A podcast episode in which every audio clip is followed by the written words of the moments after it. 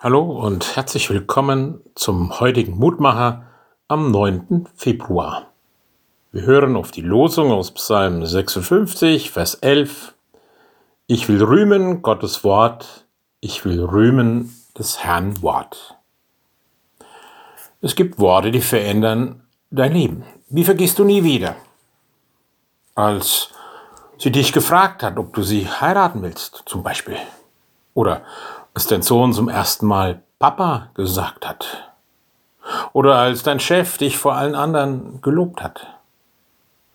Oder auch Worte, die über uns hergezogen sind. Das ist doch ein Versager. Worte verändern Leben.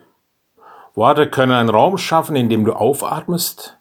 Wörter können dir aber auch die Luft zum Atmen nehmen. Sie haben Macht.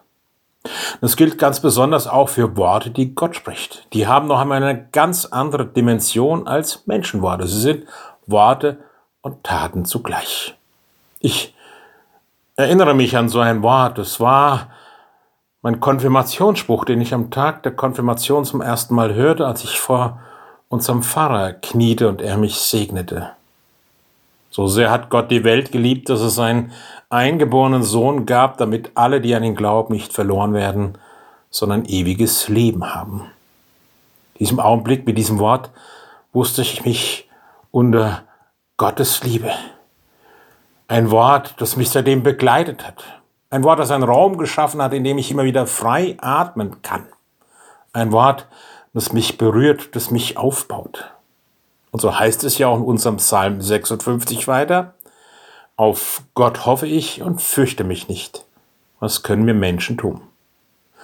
Gottes Wort schafft einen Raum, in dem wir aufatmen können, schafft uns einen Rahmen, in dem wir uns entfalten können, einen Platz, an dem wir aufblühen können, ein Wort, das uns auch orientiert und zurechtweist. Und ich finde, es ist großartig, ein Wunder. Der große, allmächtige Gott, Schöpfer des Himmels und der Erde, er spricht mit uns, er spricht mit mir, er hilft und heilt und tröstet, korrigiert, er bringt zurecht und er sagt vor allem immer wieder das, ich liebe dich.